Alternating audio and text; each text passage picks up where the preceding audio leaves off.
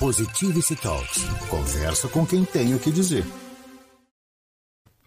Conversa com quem tem o que dizer de bom é o Positivity Talks, diálogos nutritivos. Hoje já sabe, sexta-feira, olha ela aí, olha, olha a cara dela aí, de fim de ano. Olha, Flávia, feliz dia novo. Feliz dia tá novo, programa. daqui a pouco feliz ano novo, né? Feliz dia novo, feliz ano novo, daqui a pouco é feliz dia novo todos os dias. Olha, antes de mais nada, eu quero te pedir aqui, desculpa por alguma coisa, tá? Não sei lá o que eu fiz, mas eu sempre faço alguma coisa errada. Qualquer coisa, me desculpa, me perdoa, não sei lá o que eu fiz, eu poderia ter feito melhor. Eu sei que eu posso melhorar, eu sei que vou me cuidar, mas desculpa qualquer coisa aí, tá? Idem, desculpa, tá? Eu também dou umas pisadas na bola que eu vou contar, viu? Mas me conta que aí eu perdoo. É, às vezes a, a, a, crise é essa, às vezes a gente nem percebe, né? E alguém precisa avisar, ó, oh, você está pisando no meu calo, ó, oh, você não percebeu que você está ocupando meu espaço, ó. Oh, se toca, né? Quando alguém fala assim, a pessoa está tão envolvida com ela mesma que ela não vê o do lado. Mas tudo bem, ela está ignorando por algum motivo, uma hora ela vai perceber. Mas às vezes a gente comete alguma coisa e você não sabe como reparar. E chega fim de ano, todo mundo quer fechar o ano de bem com Deus, né? Começa a falar de Jesus nasceu, é paz, é amor, é alegria. E a gente quer ir para o outro ano sem urucubaca, sem ninguém desejando mal, de bem com o mundo, de bem com a sogra, com o cunhado, com a mulher, com a amante, com todo mundo. E aí você fala assim, vai começar a pedir perdão. É fácil pedir perdão, Flávia? Vamos falar de, vamos falar de perdão hoje? Vamos falar de perdão hoje? Então, para todo mundo aí também, gente, perdoe se eu falei alguma coisa que ofendeu vocês durante esses programas. E é um perdão, assim, eu quero pedir um perdão verdadeiro mesmo. Porque eu falei, é, assim, muitas vezes o que eu penso e posso ter ofendido alguém, então quero te pedir desculpa de adiantado. Mas se você não avisar, eu vou continuar repetindo erradamente. Então, me dá um toque se eu te ofendi aí. Então, hoje, aqui no Equação, vamos ver dessas delicadezas aí, o nosso espaço, o espaço do outro, o que a gente disse, o que a gente falou, o que a gente fez, o que a gente reparou, o que não tem reparo, o que está acontecendo, o que ficou, complicou. Vamos ver como é que a gente lida com essas coisas, porque é ruim andar com um fardo, carregar um fardo, né, uma culpa, sei lá o quê. Então, vamos falar de, de perdão? Você tem que pedir perdão para alguém? Você tem que perdoar alguém? Como é que está aí a sua lista de perdoar? É, pedir perdão, de perdoar. E também de se todo mundo fala em auto perdão. Acho que é um, é um, é um bom assunto, né? Ótimo. Dif... Assunto difícil também, né? Muito. Ah, eu, eu, vou te trazer o aspecto do perdão do cotidiano, mas eu vou trazer um ladinho também é, neurocientífico para saber. É bom mesmo perdoar para o cérebro, o nosso corpinho? Como é que funciona o perdão do é... nosso corpinho? É, disse que perdoar é divino. Quando me disseram que perdoar é divino, eu fico isento, porque eu não sei se eu sou, tenho assim essa capacidade de perdoar, não, né? Mas vamos lá, a gente fala daqui a pouquinho. Feliz de novo seu primeiro programa, conversa sobre hoje, sobre perdão. Já já. Positivity Talks. Conversa com quem tem o que dizer. Conversa com quem tem o que dizer de bom. Equação, hoje aqui, a consultora Flávia Lippe, ela fica lidando sempre com comportamento, mas a partir também de coisas que estão lá incrustadas dentro da nossa mente, agora que a neurociência tem dado uma visibilidade, por que, que a gente é assim, tem coisas que são comportamentais, tem coisas que são de valor, da ética, e tem coisas que a gente cristaliza ali nos nossos comportamentos. Mas o papo aqui hoje, que a gente já anunciou, é perdão. Perdoar não é fácil. E às vezes a gente se sente culpado porque a gente é incapaz de perdoar e tem toda essa história cristã e você não é, não é capaz de perdoar. Como é que faz? Ou perdoa, mas não perdoa, né? Como é que é isso para você, Flávia? Como é que você pensa dentro aí das suas visões, práticas, as tradições que você estudou? O perdão é um peso, é um alívio? O que, que é isso? Então, tem um negócio interessante, né, da, do perdão. Se a gente for olhar assim pela, pela religião, não, não, assim, religiões mesmo, né, as mais tradicionais, né, como o catolicismo, por exemplo, né, é, o perdão, ele ele dizem, né, nas religiões que o perdão salva, né? Quando você perdoa, você está salvo. É. Porque você tira, né, na verdade, o agressor é, do seu do seu fronte, né? Porque é uma guerra interna muito grande. Né? Mas se a gente for levar assim, mais para as tradições que eu, que eu me aprofundo, mas apesar, né, quando eu falo isso, eu mesmo dou risada interna, porque eu amo todas as filosofias, né, sejam religiões ou ideias, né, ou, eu adoro a espiritualidade, eu sou uma mergulhadora nisso, nisso mesmo. Mas, claro, eu tenho a minha prática cotidiana dentro do budismo tibetano, e eu acho que, que quando a gente faz uma meditação, a gente não está pedindo nada. A gente não está pedindo para perdoar ou está pedindo para ser perdoado. E nem pedindo um favor né, para o universo. Né? A gente está se conectando a essa emoção muito profunda é, de compaixão. Eu acho que perdoar é um ato profundo de compaixão com a gente, né? Porque quem adoece por não perdoar somos nós, né? Porque você que fica remoendo, né? É, e depois também é uma oportunidade para outra pessoa também conseguir vivenciar uma outra vida sem estar preso a você, é, numa culpa tremenda, é, porque você também não perdoa, né? Inclusive, a gente escuta muito caso, né? Não sei se você já ouviu, eu que fiz aquela pesquisa muito grande, né? Do que, que a gente fala na hora da morte. É, as pessoas, na hora da morte, perdem perdão. Elas querem pedir perdão para pessoas que não estão falando com ela, ou com alguma coisa que ela fez e nunca teve coragem, né? E, então, a gente já pode colocar o perdão num lugar é, de muita importância mesmo. Né? Independente de ser, de ser um lugar importante para alguma religião, ele é importante para o nosso desenvolvimento como ser humano, para a nossa paz. E, incrivelmente, ele também é importante para o nosso córtex pré-frontal.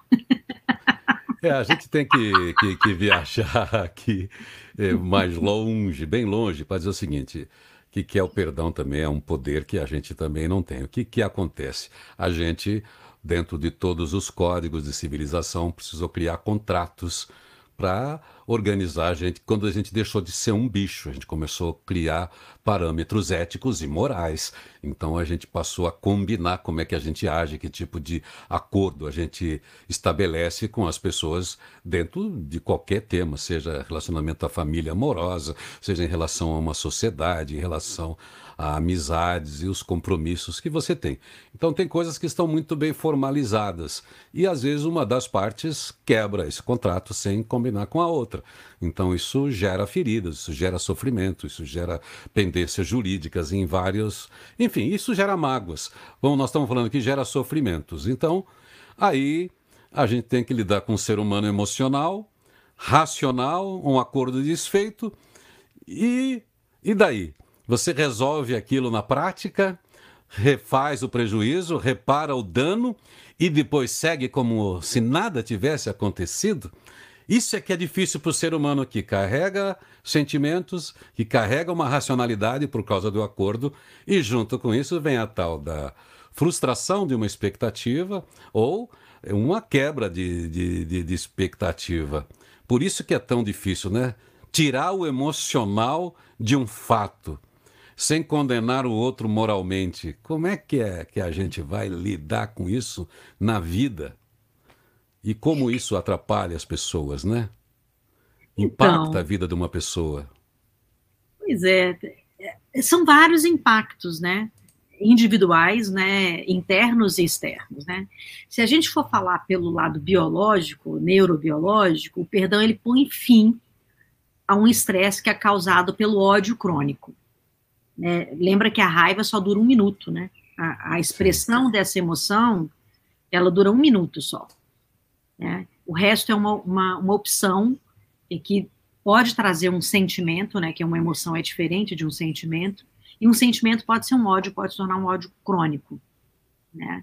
E o ódio crônico ele estimula hormônios de estresse e até de, de perda de sono.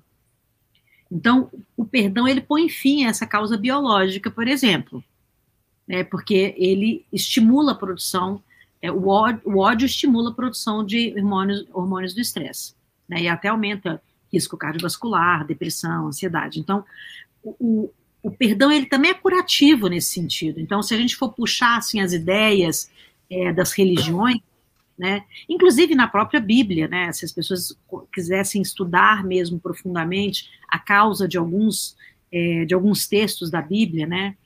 E trazer isso para a biologia, era muito sábio é, para a época, inclusive, e é sábio hoje se você transportar. Então, eles não tinham ideia de como funcionavam os nossos neurônios, mas eles sabiam que, de uma certa forma, o ódio adoecia aquela pessoa. Adoecia fisicamente e adoecia a alma. Então, o perdão, ele vinha com um aspecto religioso, mas ele tem um aspecto curativo, é, de estrutura mesmo, é, cognitiva, e gente, é, vou até contar para vocês um estudo aqui muito interessante é, que tem sobre isso, então a gente consegue é, vislumbrar como era pensado isso, né?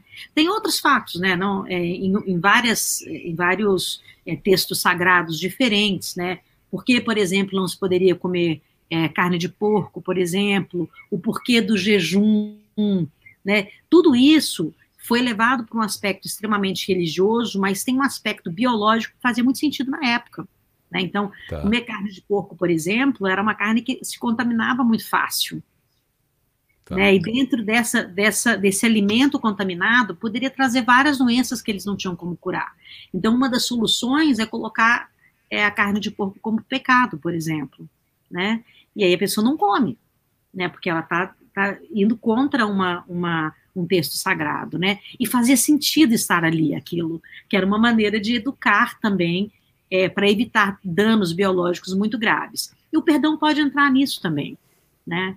Então, se a gente for, é, a gente tem que ter um olhar histórico também e, e assim sociológico. É, a gente precisa estudar muito a vida é, antes e depois de ler as escrituras sagradas, porque elas continuam sendo sagradas, né? Elas têm assim aprofundamentos. A gente nunca pode colocar a religião e o sagrado na neurociência, entende? É. A gente pode colocar a curiosidade dos reflexos que isso causa, como a gente está trazendo o perdão aqui. Mas a gente não pode misturar isso na neurociência. É, tá. A gente pode. São estudos muito diferentes. E também que a gente pode aprofundar muito, né? Mas a gente pode entender várias nuances disso. Né? Então, a gente não elimina o ensinamento das, é, dos textos sagrados, mas também compreende que muito que, do que tem nos textos sagrados, principalmente em relação a alimentos, né, a práticas como jejum, tem a ver muito é, com o que era possível de cuidado médico na época.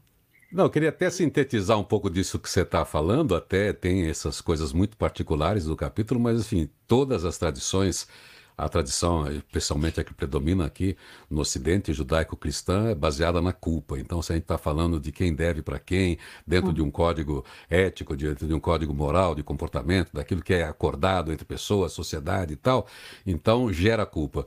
É, a gente vai aqui no próximo bloco talvez pensar, porque a gente não pode, realmente não dá para a gente entrar na, toda a história da culpa, a história das leis, porque se a gente for pensar pelas leis, ó, tinha a lei de talhão, é olho por olho, dente por dente. O que você me é. fez, eu faço para você, tá reparado. Você matou meu filho, eu vou lá mato o seu. Então era assim, olho por olho, dente por dente é o seguinte: você quebrou meu braço, eu vou aí quebra o seu, tá reparado. Depois começou a ficar pior, né? Porque começou a ter a vingança, que é uma coisa pior.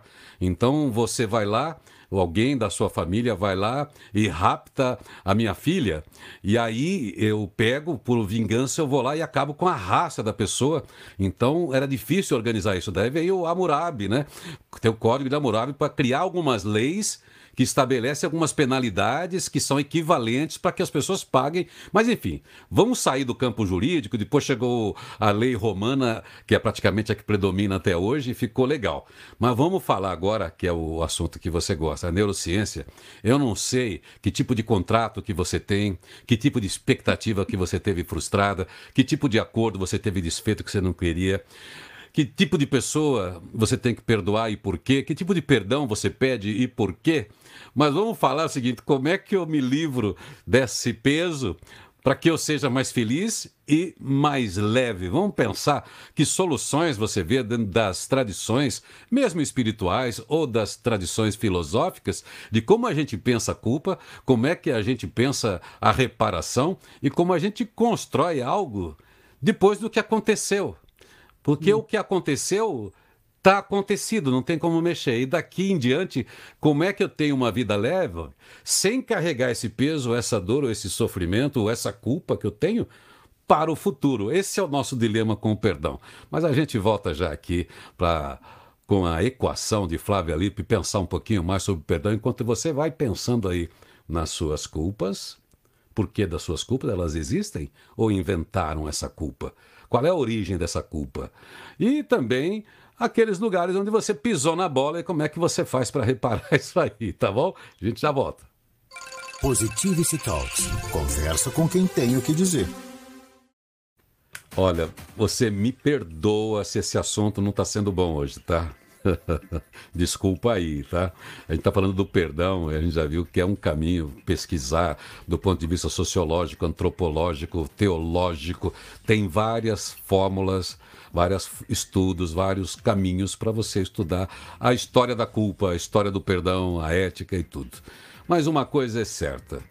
É, isso os orientais, Flávia, é, a, a prática até da meditação, do autoconhecimento, ensina que a gente tem um grande libertador que é a aceitação. Tem coisas que a gente não pode mudar e a gente aceita. Uma vez aceito, como é que eu lido com, sei lá, o prejuízo daquilo, com as consequências daquilo.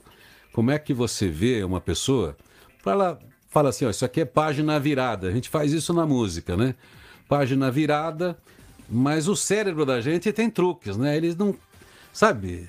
Ele, ele insiste em algumas coisas, né? Como é que a gente consegue essa leveza, hein, Flávio? E deixar para trás aquilo que doeu e mesmo aquilo que a gente fez e do jeito que a gente repare, no reparar não sei, que a gente ache o caminho de reconstrução. Eu, eu vou falar primeiro por que, que perdoar é curativo, biologicamente curativo. Eu vou te contar. Agora, uma pesquisa que eu gosto muito, que é feita dentro de, um, de uma ressonância magnética, e depois eu vou sugerir alguns passos é, que podem ser interessantes para a gente desenvolver o perdão. Na Itália, eles, é, uns, uns, estudiosos, né, pesquisadores, recrutaram algumas, alguns voluntários é, para ficarem dentro de um aparelho de ressonância magnética, enquanto eles liam. É, essas pessoas tinham que ler e construir um filme na cabeça, um roteiro que orientava essas pessoas a imaginar situações de ofensas pessoais. Aí depois que elas sentiam essas ofensas todas, elas tinham que é, perdoar esse inimigo imaginário, que acabou de fazer isso tudo, e ao contrário, depois é, de perdoar, elas também tinham que planejar uma vingança contra essa pessoa. Então tinha o perdão e tinha a vingança. Era o roteiro. E eles é, percebiam esse filme na cabeça dessa pessoa através da ressonância magnética. Muito interessante isso. Então, o estudo ele mostrou que tanto o perdão quanto a vingança envolvem uma ativação nas mesmas estruturas do cérebro, só que de maneira diferente. O perdão, quando ele é ativado no córtex pré-frontal, é dorso-medial, não vou explicar muita coisa, ele regula o nosso comportamento emocional e comanda para duas estruturas que, per, é, que permitem que a gente adote um ponto de vista do agressor e reavalie o estado emocional. O préctonus e o lobo parietal inferior, eles funcionam respectivamente nessa hora. Então, isso fomenta a empatia, que vai coibir e vai é, impedir né, que o córtex pré-frontal traga um estado emocional negativo. Então, ele traz um estado emocional positivo, alívio e uma sensação assim maravilhosa é, de libertação. Quando não tem o perdão, quando tem é, o sistema vingativo, o córtex pré-frontal, ele também é ativado, né, esse dorso medial. Só que o controle do giro temporal medial, que a gente tem também, e mais dois, dois lugares, lugarzinhos do cérebro, eles são ativados para julgar o agressão, o, o agredor, o agressor como um vilão. Nesse momento, tem outra parte do nosso cérebro, que é o nosso o giro temporal, que o que ele faz? ele interpreta e representa é, uma intenção alheia. E isso faz muito mal. Então, é como se, que, se você entendesse que a agressão foi intencional, então você não tem empatia por aquele vilão e assim você constrói é, um ódio que vai ele vai ativar imediatamente aquela raiva que é temporal, mas ele ativa o ódio. Então é, é realmente clínico isso. Né? Agora, o mais interessante da gente pensar nisso é que quando você perdoa, você desenvolve empatia. E quando você desenvolve empatia, você desenvolve empatia biologicamente. E você começa a mudar, de certa forma, é, e transitar numa parte é, física do seu cérebro. Aí que entra a meditação, por exemplo. Porque a meditação, ela tem um efeito nessas partes que nós falamos também. Agora, né, do, do aspecto físico do nosso corpo. Então, quando você perdoa, e você pode fazer isso através de uma, de uma meditação é, realmente guiada, tem, uma, tem a meditação do perdão e tem a meditação da autocompaixão e depois a, a, meditação da compaixão. Se você fizer esse trio, por exemplo, primeiro você já vai usar, vai atingir fisicamente essas partes do seu cérebro. E depois que você vai realmente conseguir reverberar e aumentar essas respostas fisiológicas de defesa. Né? E aí você vai diminuir a adrenalina e noradrenalina e vai aumentar com o fluxo sanguíneo no seu coração, processos metabólicos, etc através da meditação, a meditação faz isso, né? Você vai é, estabelecer outros níveis de hormônio e desenvolver empatia e, e alívio e outra coisa, outras coisas por causa da meditação. Então, eu acho que o auto-perdão, depois o perdão, depois a autocompaixão e depois a compaixão, né?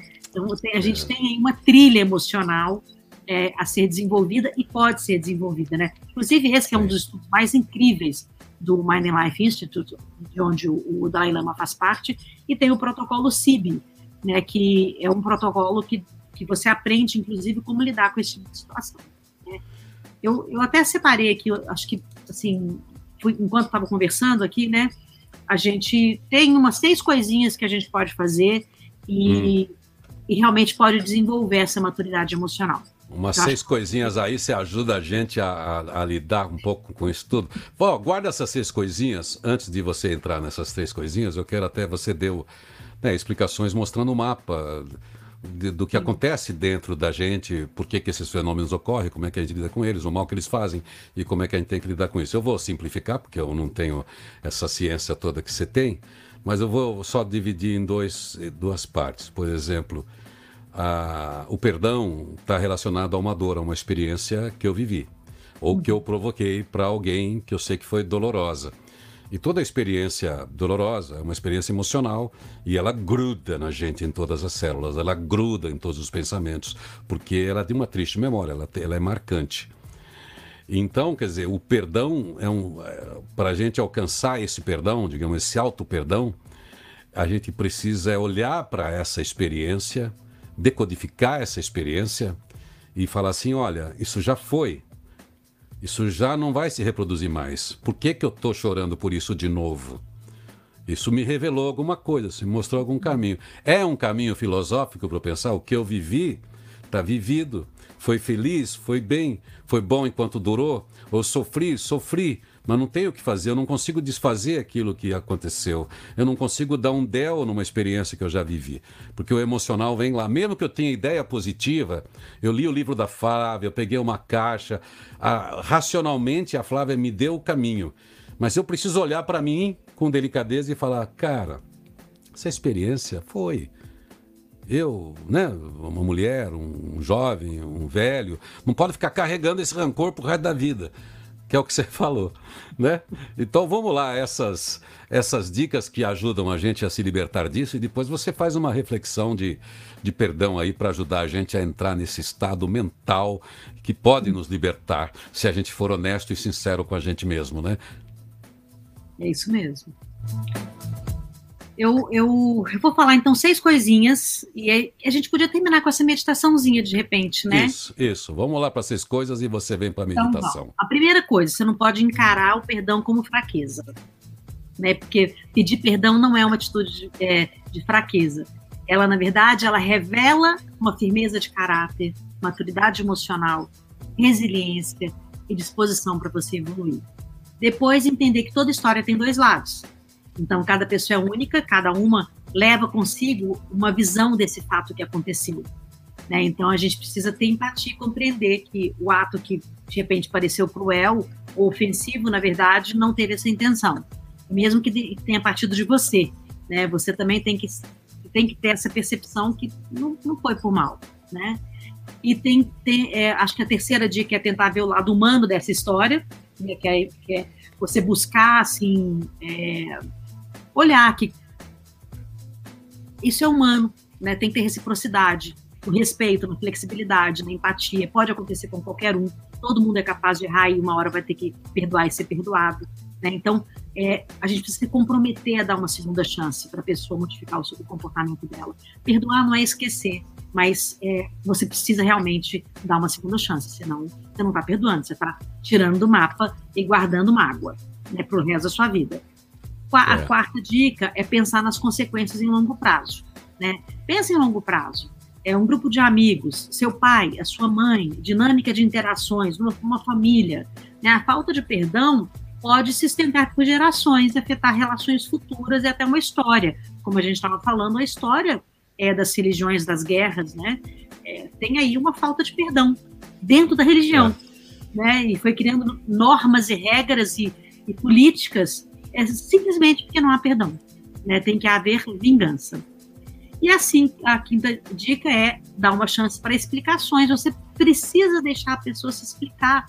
É, quando ela te pede perdão, ela está pedindo desculpas, mas ela precisa falar. Mesmo que você não concorde, você tem que escutar. Né, assim, ouvir é, e abrir esse diálogo da escuta amorosa e compassiva pode te dar a chance de realmente entender o que a pessoa estava pensando. E depois, a sexta coisa, que pode ser a primeira, é primeiro você se perdoar. É porque a gente realmente faz muita coisa que às vezes a gente não, não entendeu nem o que, que a gente fez. Então, é. a gente precisa realmente ter esse, esse perdão da gente. E para isso a gente tem que ser sincero, a gente tem que escolher um momento adequado para a gente e para o outro, tem que saber fazer esse pedido é, para ele ser aceito também. Né? Ter em mente que foi um erro, mas que tem jeito, não assumir o papel de vítima, né? E trocar ideias, né? De, de como é. o perdão pode interferir de uma maneira positiva na vida da gente. Né? Você não precisa nem de um... explicações técnicas, né? Eu vou pegar aqui uma metáfora cristã, as tradições sempre trazem. É, que parecem soluções mágicas, mas não são, porque elas convidam a pessoa a uma auto-reflexão e de uma alta honestidade consigo mesmo. Você talvez já tenha visto em igreja cristã, onde lá o pregador ele diz assim: para aquele público, para aquela pregação que ele está fazendo, para aquelas pessoas que carregam não sei quantas culpas, tem lá o tipo de vida, e ele diz assim: olha, aceita Jesus agora. Arrepende, arrependa-se dos seus pecados, a gente não sabe o que é. Seja lá o que você fez, se você fizer isso de todo o coração, com toda honestidade, você a partir de agora é uma outra pessoa. Isso é muito forte. Olha, se você realmente está disposto a, a olhar para a sua prática interna e você está realmente disposto a uma nova vida, olha, é a mensagem cristã. Você, a partir de agora, é uma nova pessoa e você é aceito. É, é muito forte isso. E eu, antes de colocar a meditação, eu queria dar também uma técnica que eu inventei aqui agora, enquanto você falava. Sabe? É, o cérebro da gente, talvez você explique com a neurociência aí. O cérebro da gente, às vezes, precisa de coisas meio concretas. E os sentimentos são todos confusos. Por isso que eles. Você tem uma ideia que lembra daquilo, o sentimento colou. O pensamento você joga fora rápido, o sentimento vai levar horas, dias, vai te acabar o dia, pronto. Então você faz o seguinte: sabe aquela culpa, ou aquele perdão, ou aquela situação dolorosa? Anota num papel, uma página, põe ali, escrito aqui, olha para ele, você, ó, você tá aí, entendeu? Aconteceu, tá acontecido. Pega outra coisa, põe ali. Deu seu cérebro tá vendo que você colocou aquilo, como se fosse uma carta no cartão muito. Isto é aquilo, isto é aquilo. Isso já não me pertence, isso foi o ano passado, isso foi, faz 10 anos, isso é um negócio que eu estou carregando que não tem mais solução, então solucionado está. Daí você pega um fósforo, toca fogo só para lembrar o seu cérebro que naquele momento você falou: esse assunto não vai para frente. E você sabe uma coisa que eu inventei para mim também, Flávio? Eu tenho um grande baú. E durante um tempo, tem fases que a gente fica refletindo. Baú, você põe um monte de tranqueiras. O meu baú não, eu criei um baú e um, um, um baú, eu chamo de baú de silêncios. Coisas sobre as quais eu não quero falar mais, não quero sentir mais. Eu falei, olha, já está fechado. Então, de vez em quando, eu chegava em casa mais incomodado com algo, assim, por que, que eu estou pensando nisso de novo? Daí eu ia lá no baú, levantava, fazia esse exercício físico, concreto. Só, Fica aí dentro você, uma hora a gente conversa. Fica aí por enquanto. Então tem um baú de silêncio, é fato, tem um, um baú grande até. Eu acho que porque eu também estou carregando bastante coisa. Mas enfim, eu acho que a gente precisa criar alguns exercícios lúdicos para a gente mesmo, para a gente ter humor, leveza e olhar para frente. Mas enfim, era isso que eu queria só dizer da minha prática em relação ao perdão, às culpas, aquilo que eu não posso mudar do passado, mas que eu posso mudar a partir do momento que eu decidi uma outra direção, um novo caminho, um novo sonho. Porque você pode ter um outro sonho que seja igual e nada impede que ele tenha um outro final. O seu baú do silêncio é uma atitude profunda de autocompaixão e de auto-perdão. É muito bonito isso. Acho que a gente tem que. Então, eu queria encerrar esse programa de hoje da minha parte, né? É, nesse momento que eu fico com o Irineu e com vocês, com uma pequena respiração, uma pequena meditação guiada, é, para que a gente possa ter autocompaixão.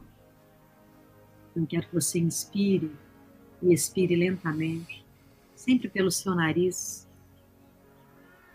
te deixar mais tranquilo, mais leve, e que você possa colocar um leve sorriso no seu rosto.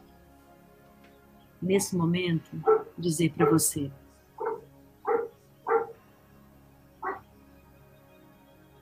Eu me amo e eu me perdoo. E tenho um jeito diferente de olhar para os fatos que acontecem à minha volta.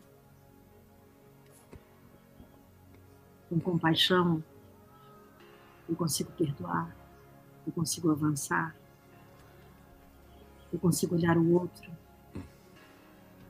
eu consigo profundamente me amar cada vez mais por amar o outro cada vez mais. Você possa ter um baú do silêncio para lembrar que você pode silenciar as suas dores e que você tem autocompaixão suficiente para não se culpar e não se martirizar por coisas que às vezes não precisam ser mexidas, faladas ou lembradas. Que seu final de semana seja um final de semana tranquilo e com um olhar de perdão. Pedir perdão. Para que você possa seguir em paz e a pessoa também.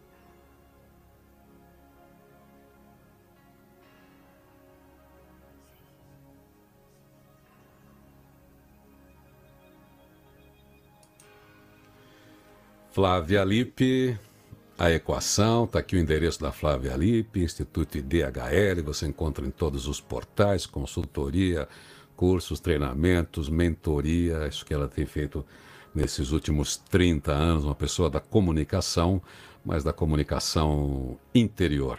Essa comunicação interna que você tem que ter com você, a sua mente, com o seu coração, esse é o, é o olhar midiático, é a mídia interior que a gente gosta, certo, Flávia?